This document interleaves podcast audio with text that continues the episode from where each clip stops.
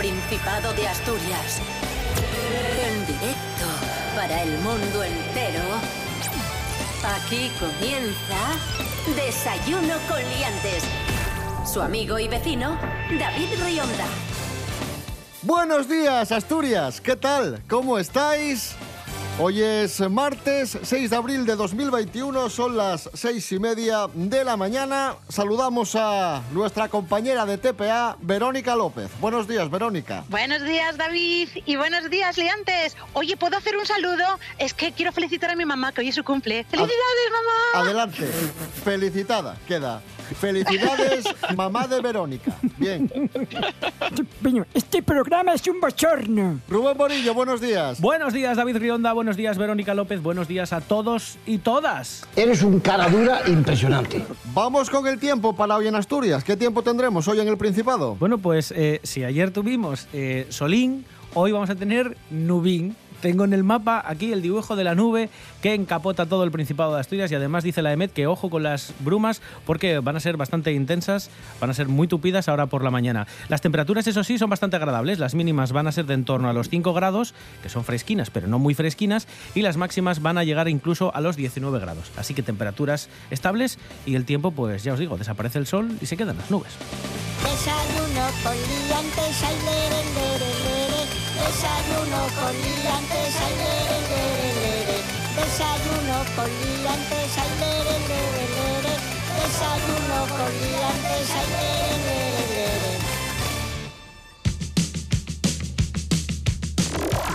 Comenzamos el programa de hoy con un cachopo espectacular. El cachopo más grande del mundo que ha sido devorado en menos de media hora por un youtuber muy famoso que se llama Stick. ¡Como yo! youtuber malagueño que se dedica a llevar a cabo desafíos gastronómicos, o sea, coger comida y comer como si no hubiese un mañana. Y en esta ocasión le tocó un cachopo asturiano, un cachopo de más de dos kilos y medio, que como digo, devoró en menos de media hora. Stick en YouTube. Rubén Morillo, Sí. ¿qué tal le fue? ¿Qué tal se le dio? Le fue bastante bien, ¿eh? Pero poca broma, porque 2,6 kilos dicen que pesaba este, este cachopo. Por cierto, preparado por un llanisco en un restaurante en Barcelona, ¿vale? Un, un llanisco afincado allí en Barcelona. Y ojo, porque es un cachopo mm, no habitual, no como el que comemos aquí en, en Asturias. De hecho, prepararon un relleno especial para esta gesta del youtuber Stick. Vamos a escuchar al dueño del local que cuenta eh, de qué estaba relleno este cachopo. Es un cachopo relleno de bacon, champiñones y queso cheddar. Hostia, El queso cheddar es por encima, es un cachopo especial. especial para mí, ¿no? Normalmente los cachopos de, que se hacen son de jamón serrano y queso ahumado, Bueno, jamón y bueno. cabrales. Pero nosotros como quedamos así de esta manera vamos a ponerle eh, otro relleno. Más chicha, ¿no? Claro. Bueno, le fue bastante bien. Vamos a ver la reacción de Stick cuando le plantaron el cachopo delante de sus narices y vio el tamaño. Ojo. Ya estamos aquí sentados en la mesa y mirad la bestia. Una maldita locura. Es más grande que mis dos manos juntas. Lo bueno es que tiene muy buena pinta, huele muy bien. Aquí está la banderita haciendo referencia a Asturias. Esto va por todos los asturianos que me estén viendo. Esto va por vosotros. Claro, es que si te ponen algo que es apetecible, yo creo que es más fácil de, de, de acabártelo. Dos kilos y medio, hay que decir que ocupaba prácticamente toda la mesa. Sí, sí. Hay cachopos gigantes por aquí en muchos sitios, en Casapaqui o en Peón o en La Manduca o tal, y siempre mola ir a hacer el reto. Ah, Oye, a ver quién se lo zampa y paga, ¿sabes? Entonces, bueno, pues siempre intentas ganar tú pues pa- para ahorrarte el dinerillo, pero bueno, no, no me ha tocado, ¿eh? no ha sido mi caso. Pero en casa sí, el de 800 gramos que lo compro en una carnicería ahí de Avilés, ese sí que me lo suelo zampar, ¿eh? Bueno, 2,6 kilos. eh, tardó en comerlo unos 28 minutos. Despacio y con buena letra, eso sí, poco a poco. Y ojo porque amenaza con volver a repetir este reto, eso sí, con un cachopo de 8 kilos. Lo dice al final, vamos a escucharle. Qué bueno, ¿eh? Está jugosillo, jugosillo. Aquí está comiendo. Qué bueno. Ahí está. Jala, por toda Asturias, querida. Va por vosotros. Aquí conseguido el reto ya. Minutos y 54 segundos. Un cachopo de 2,5 kilos. Lo dicho, ha sido un reto muy bonito, muy bonito, muy bueno, duro. Eso no quita tampoco que haya sido difícil el reto, pero de verdad mi enhorabuena a Joe y al otro chico que lo hicieron porque esto es un reto bastante difícil. Su mérito tiene Joe, si queréis un reto de cachopo de 8 kilos. Ocho y yo, kilos. Ocho me kilos, tiene que madre mía. que el vídeo Ocho sea kilos. 300.000 likes. Este chaval no. Nos encontramos sin duda ante un personaje inquietante. Vamos ahora con un buen amigo, colaborador de este programa, el monologuista Santi Robles. Él no es youtuber, aunque sí está activo en redes y cuenta sus historias en, en Desayuno con Liantes. Y este fin de semana me envía un audio de WhatsApp y me cuenta que, está echando la tarde para intentar... eh, A ver, a ver. ¿qué? para intentar sacar a una abeja que se le había metido en la habitación. Esto tal cual. Vamos a escuchar a, a Santi Robles. Cosas que no interesan. Estoy viviendo un momento tenso e inquietante porque acabo de ver una abeja enorme entrar por la ventana de mi habitación y ahora estoy en el pasillo básicamente esperando a que se vaya. Estoy recluido en mi casa, tengo una habitación en la que no puedo entrar porque, bueno, pues ahí está. Es lo más emocionante que te puede pasar un domingo por la tarde, por otra parte. Cosas que no interesan. Pues ahí lo tienes.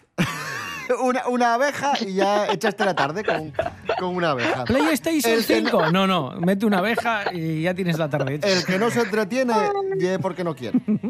Oye. A mí me pasa con las polillas, ¿eh? Cuando hay una, Dios mío, me pongo igual. Eso sabe más letra que Lepe, Lepijo y su hijo. Seguimos en Desayuno Coliantes en RPA, la radio del Principado de Asturias. Escuchamos a Mikel Erenchun. Esta luz nunca se apagará. Hoy te esperaré la esquina iluminada de mi calle Oven. No puedo comprender que nunca confesaras tu amor aquella noche eterna. Daba igual. Hoy te esperará este reducto de marfil y de hueso que soy. Me hiciste un gran favor, oh nadie ha dado un paso por mí. Yo era una luz enterrada con puñados de cal.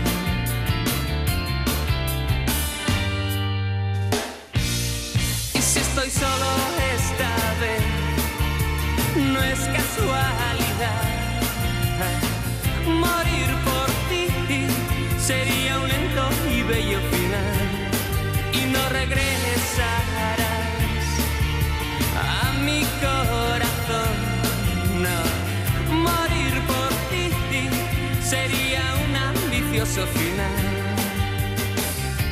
Y continuamos hablando de música en Desayuno Coliantes en RPA, la radio autonómica de Asturias. Este fin de semana se entregaron los premios de la música asturiana, los premios AMAS. Hagamos un repaso rápido de los principales vencedores, de los destacados en las principales categorías. Sí, una gala especial en la que evidentemente no hubo público por la situación de COVID y además un mantra que repitieron todos los premiados en la gala de los premios AMAS fue que sin música no hay vida. De hecho, la organización dejó desierta la categoría de actuación en vivo porque los artistas reivindicaban precisamente el papel de la música, de los espectáculos para sobrellevar la pandemia. Lo están pasando muy mal, es un sector que, que ha sido pues, golpeado muy fuerte por, por el COVID y lo han dejado así ver en la gala. Una gala en la que, vamos a decir, algunos de los premiados, eh, bueno, pues, eh, por ejemplo, Mejor Voz, una de las artistas que suena muchísimo en el programa, la ponemos muchísimo, Tania Pereira, que tiene un vozarrón increíble, se llevó el AMAS a Mejor Voz.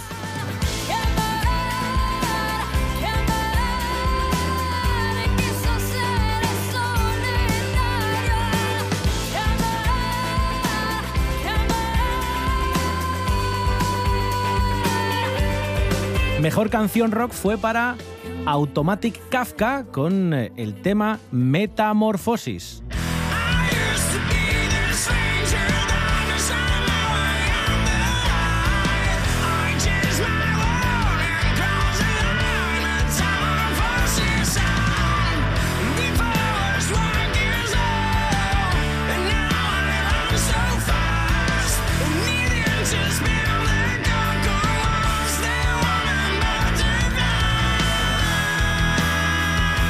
Mejor disco rock, uno de los más esperados de la gala, fue para Desacato con La miel de las flores muertas.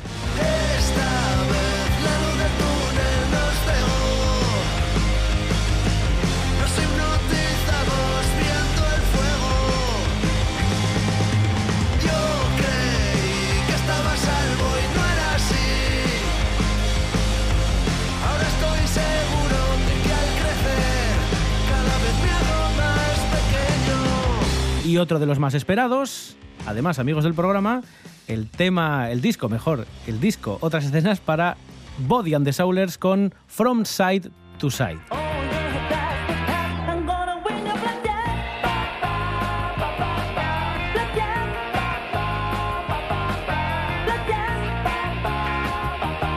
Se llevó el premio Amas honorífico Miguel Escalada y también se llevaron otro premio Amas honorífico los chicos de Felpeyu por toda la trayectoria de este grupo que nos, que nos representa siempre cuando hay festivales de música tradicional por todo el mundo. Merecidísimo.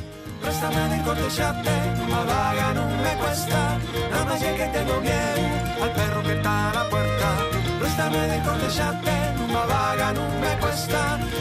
que tengo miedo al perro que está a la puerta. Bueno, estos días se sigue hablando mucho de, ese documental, esa serie de documentales de, de Rocito que, que emite Telecinco, en el que Rocito pues narra los presuntos malos tratos que vivió por parte de, de su expareja Antonio David Flores. Hay que decir que, bueno, tú puedes estar de acuerdo o no con el formato, con cómo se ha llevado a cabo este programa, pero sí es verdad que el testimonio es desgarrador, mete miedo, te pone los pelos de, punta, y sí es verdad que en cierta manera ha servido para visibilizar este, este problema, ¿no? Sin entrar en debate, pues las cosas son así. Y hay una protagonista indirecta de esta historia, bueno, indirecta o directa, que es la presunta amante de Antonio David, cuando estaba casado con Rocito. Se llama Sonsoles y resulta que ye de Gijón. Nos lo cuenta Jorge Aldeitu. Buenos días, Jorge. Muy buenas liantes. La verdad que no habíamos escuchado hablar de Sonsoles hasta ahora, pero es el personaje más buscado del momento por la prensa rosa. ¿Y qué hemos descubierto? Pues que esta supuesta ex amante de Antonio David vive en Gijón. Ahora mismo tiene una vida muy tranquila, está lejos de la prensa rosa, tiene dos hijos y en un programa de televisión lograron contactar con ella. Lo primero que hizo ella fue sorprenderse mucho de que un periodista haya conseguido su teléfono. Y lo segundo que ha dicho es que quiere mantenerse lejos de esta polémica, que lleva una vida muy tranquila con su marido, con sus hijos, y que es una historia de hace muchísimos años y que no va a decir nada al respecto. La verdad que tiene un papelón la chica, porque imaginaos que os hayáis liado con un famoso hace 25 años y ahora de repente vuelve a, a primera plana y seáis el personaje más buscado. Esperemos que dejen a Sonsoles tranquila. Un saludo, liantes.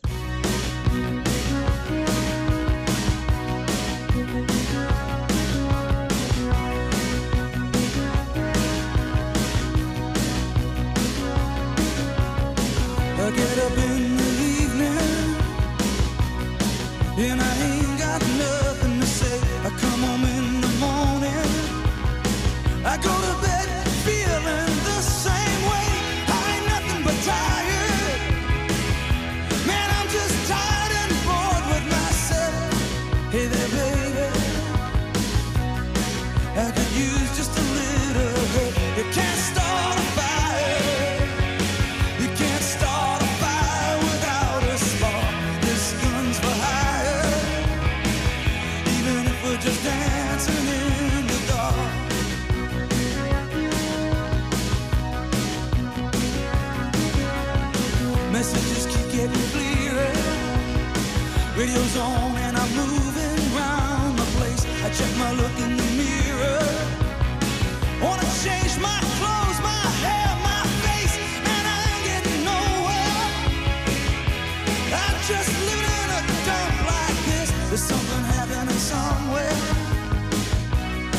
Baby, I just know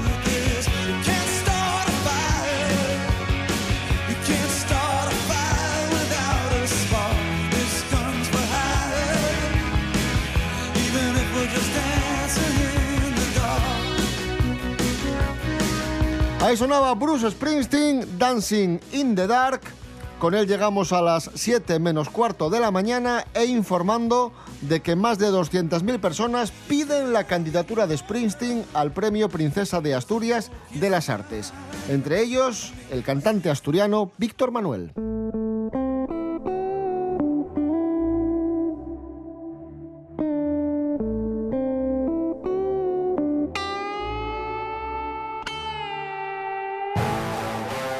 Continuamos en Desayuno Coliantes en RPA, la radio del Principado de Asturias. Ahora hablamos de cine.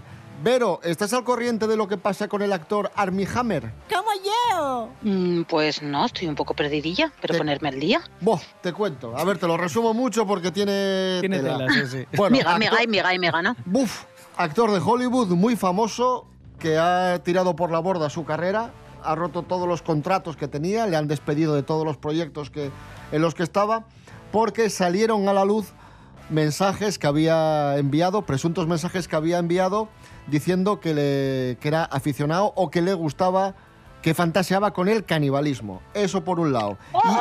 Y, y encima también tiene por medio acusaciones de violación, de, de abusos, etcétera. Bueno, tremendo. Fuera, una, fuera. una historia tremenda. Es lamentable. Pero resulta que tenía una película ya rodada, que es Muerte en el Nilo. Eh, película basada en, el- en la novela de Agatha Christie. Y claro, los de la Century Fox, que son los productores de la película, no saben qué hacer porque temen estrenar la película y que no vaya nadie, porque claro, eh, la protagoniza este, este elemento, ¿no? No saben si estrenarla Pero es con... el protagonista. Sí, no saben si estrenarla con él o, o rehacer todas sus escenas con otro actor. Me cago en una mar, vaya Mi trabajo. madre, pero ¿cómo? Es que eso digo yo, porque claro, si es el protagonista, si fuera un actor secundario no hay problema. No, no, Sí, es el coges prota, el y prota. haces los cambios. Jolín. Dios mío. Pero. Al final no sé, yo creo no sé, que, no sé, si, no sé. que si lo emites es dejar de ganar, ¿sabes? Pero bueno, dejas de ganar lo que esperabas, pero no volver otra vez a grabar, pierdes, porque tienes que volver a invertir, es que no lo sé. Es ciertísimo. Y hoy es el cumpleaños de otro actor que en su día también vivió algunas polémicas, no tan bestias como la de Armie Hammer, aunque sí relacionadas con temas sentimentales, de hijos, etc. Hablamos de Andrés Pajares, gran actor español que hoy cumple 81 años. Miguel Ángel Muñiz, buenos días. Y en Alemania oyó también esta canción. Ya viene Chichi el amoroso. Pues sí, es el cumpleaños de Andrés Pajares, un actor bastante importante dentro del cine español. Pero bueno, a pesar de que siempre se le asociará con esta serie de películas, sobre todo de los años 80, protagonizadas por el dúo cómico que era él y Fernando Esteso, que bueno, eran pues más o menos comedias más o menos verdes, más o menos picantes, muy de la época del destape y demás. Pero no empujes el saco. Hay que darle como un latigazo, así. Eso. ¿Qué tal lo hago, Federico? No, sí, dice que fenómeno.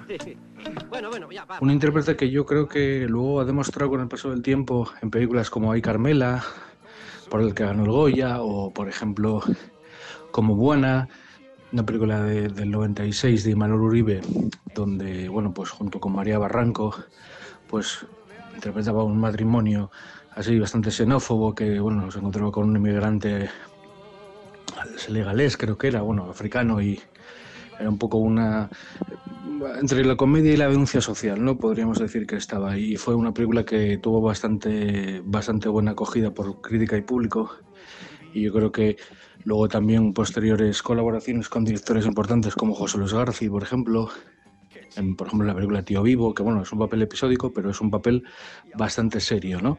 Que no tiene demasiado que ver con las, estos personajes así con, con el tinte homosexual o con esta comedia casposa hasta cierto punto por la que se le tenía más o menos ubicado ¿no? por parte del- de la gente. De eso hace ya tanto tiempo que ni me acuerdo. O yo soy tonto, o a esta chica le pasa algo. Eusebio puede ser muchas cosas. Entre ellas un cabezón y un tío vinagre. Pero de tonto no tienes un pelo. Y lo que tienes que hacer es hablar con ella. ¿Está bien? Sí, se deja. Porque es que no dice ni hoste ni moste. Y luego, bueno, también todo el tema que tuvo con la prensa rosa a raíz de los hijos y de, bueno, de diferentes relaciones sentimentales que tuvo y demás, bueno, que Ya sabéis que aquello fue bastante sonado y demás, y bueno, fueron una serie de escándalos que de alguna manera él también le volvieron a poner en el candelero mediático, pero bueno, en el mal sentido, ¿no? Y luego, bueno, pues también todo este, aspecto así como alocado, como desenfrenado que, que tenía en los últimos años, que ya parecía que había perdido un poco la cabeza el hombre, pero, pero bueno, yo creo que es una persona, yo digo, bastante relevante dentro del cine español, eh, también por esa capacidad de, de cambiar un poco ese registro que era el más conocido por el público más cómico y, demostrar que era otro actor también con una vena dramática bastante buena y bueno pues además es un actor que se le puede ver ya os digo o sea podéis ver desde los primeros papeles pequeños que tenía en películas como Un lujo a su alcance por ejemplo de Ramón Fernández que era una comedia protagonizada por Arturo Fernández y Nadiuska ¿Le apetece un caldito? Sí, muy bien, gracias, señor. Ahora se lo traigo. Hala, vamos dentro. Ay, no me ponga la mano encima que me hace cosquillas, bruto. Más que bruto. Que tiene mano de campesino. No empecemos, Rosario, que estoy muy cansado. Vamos, quítese la bata. Si yo me quito la bata, ¿usted se quita otra prenda? Por favor, que tengo prisa. que él tenía un papel secundario y tal, así bastante simpático. Y luego pues se ve la progresión un poco, ¿no? Ya primera figura, protagonista absoluto de series como por ejemplo Hay Señor Señor, que también fue bastante famosa en su momento, eh, en, los, años 90, a mitad de los 90, es decir, que es un, un actor que tiene muchas razones para recordarle por, por el talento y por, por el buen trabajo que hacía, ¿no? Aparte de que uno pues se quede también con todo este circo mediático, eh, con los hijos y las amantes y demás, ¿no? O sea que un recuerdo para, para Andrés, claro que sí. Gracias, Miguel Ángel Muñiz. Esa pequeña semblanza de Andrés Pajares. Felicidades para él, uno de los grandes de la escena española. Y ahora escuchamos a uno de los grandes de la música asturiana, Di Shebra y la canción La Danza.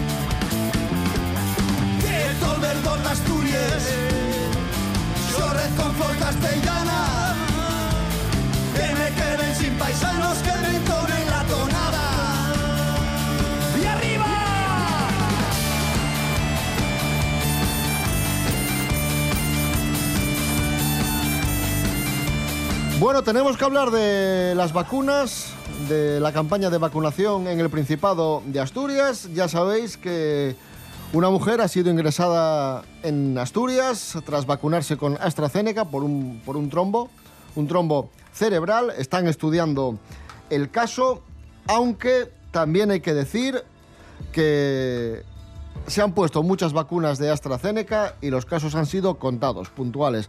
Rubén Morillo, en tu familia se han vacunado todos, todos con AstraZeneca. Solo quedo yo por vacunar. Solo quedas tú y, y todo en orden. Todo muy bien, sí, sí. Eh, de hecho, además, ya lo dije la semana pasada, me, me- y, y me- y, bueno, incido en ello, lo bien organizado que está el SESPA para la campaña de vacunación. A mi padre le llamaron de un día para otro, ¿puede usted y quiere vacunarse mañana? Sí, vale, pues mañana va usted a las 8 en este sitio, aquí en el Hospital San Agustín de Avilés, y le vacunan. Fue mi padre, tranquilamente, un poquitín antes, porque ya muy previsor, y le vacunaron sin ningún tipo de problema. Tuvo que esperar los 10 minutinos de rigor para ver que no tienes ningún tipo de reacción y para casa. Y no ha dado ningún, vamos, ni- ninguna queja. Mi padre es cierto que se queja poco, ¿eh? pero ninguna queja. Mi tía también se ha vacunado, ningún problema. Nada, ni siquiera han tenido que tomar paracetamol. Es cierto que es la primera dosis. La segunda, el recuerdo, en AstraZeneca es pasados unos meses, es la que más eh, tardas en La segunda en es la, el- es la que más y esa- revuelve, entre Exacto, comillas. esa es la que te puede revolver un poquitín más. Pero esta primera, en principio, nin- ningún problema. Eh, Vero, en Sí, tu caso igual, le pasó a mi madre.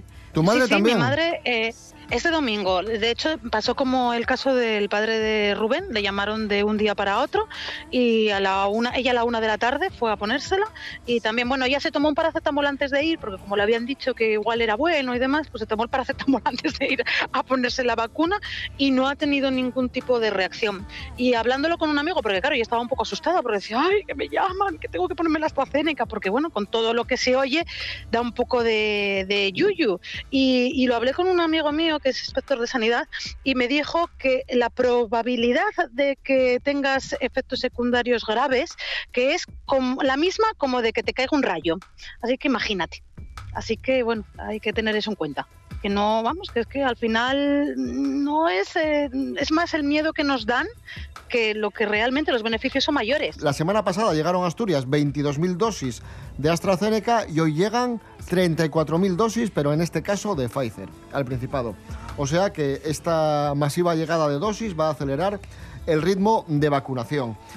Y he hecho una encuesta en redes sociales, en Instagram, sobre las vacunas. Pregunté, ¿te pondrías la vacuna de AstraZeneca? 71% de la gente me dice que sí, 29% me dice que no. Eh, tener un poquitín más, ¿eh? De sí, ¿eh? El 100%. Hay que vacunarse, hombre. Hay que vacunarse. Fuera Sí, miedos. sí. Hombre, entiendo también que por lo que se publica... Se entiende, pues claro. la gente esté un, Y un más, poco y más reacia, con pero- este caso que hemos conocido estos días. Pero bueno. ¿Qué vacuna prefieres? Pregunto. Gana la de Pfizer por goleada. Casi todo el mundo quiere Pfizer. Sí, sí. Después Moderna. En tercer lugar, no me vacuno. Y en cuarto lugar, Mm. AstraZeneca. De todas formas, las negativas a ponerse la vacuna en Asturias son del 3%, que es un porcentaje No, no muy bajo. Muy bajo, muy bajo.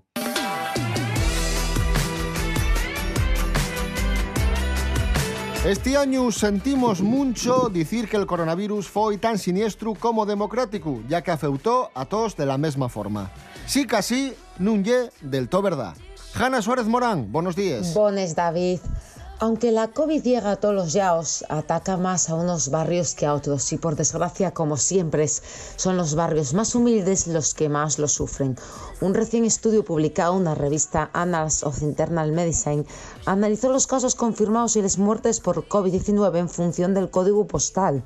Sí, sí, del código postal, desde marzo a aviento de 2020 en tres grandes ciudades estadounidenses, Chicago, Nueva York y Filadelfia. Las conclusiones son bien claras. Los barrios con bajos ingresos o mayores tasas de vulnerabilidad social sufren con mayor intensidad el impacto de la pandemia y es que las personas en situaciones más precarias o de exclusión social tienen un mayor riesgo epidemiológico, están más expuestas a la infección, muchas veces tienen más dificultades para cumplir medidas de aislamiento o cuarentena y también se producen retrasos en el diagnóstico o en la identificación de contactos. Otra de las causas más importantes es la vivienda. Las condiciones en las que viven las familias de estos barrios son difíciles. Muchas veces son yares sobrehabitados, viven distintas generaciones en ocasiones cohabiten en una habitación familias enteras, lo que hace que la capacidad andada sea mucho más alta. Lo último, existe un tercer factor que quizá sea el menos conocido, y es que las personas que viven en los barrios con menos recursos tienen una mayor prevalencia de enfermedades que producen mayor gravedad de COVID, como puede ser la hipertensión o diabetes. Y es que David, el dinero no da la felicidad ni la salud, pero lo cierto es que ayuda a conseguir tanto uno como otro.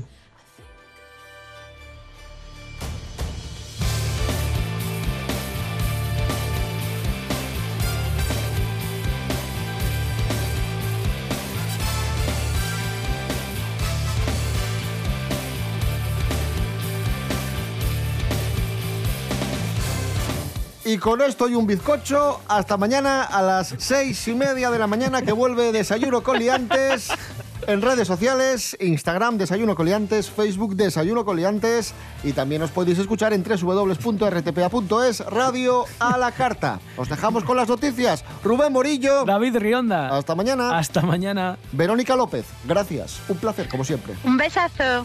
Un besazo muy gordo, chicos. Hasta luego.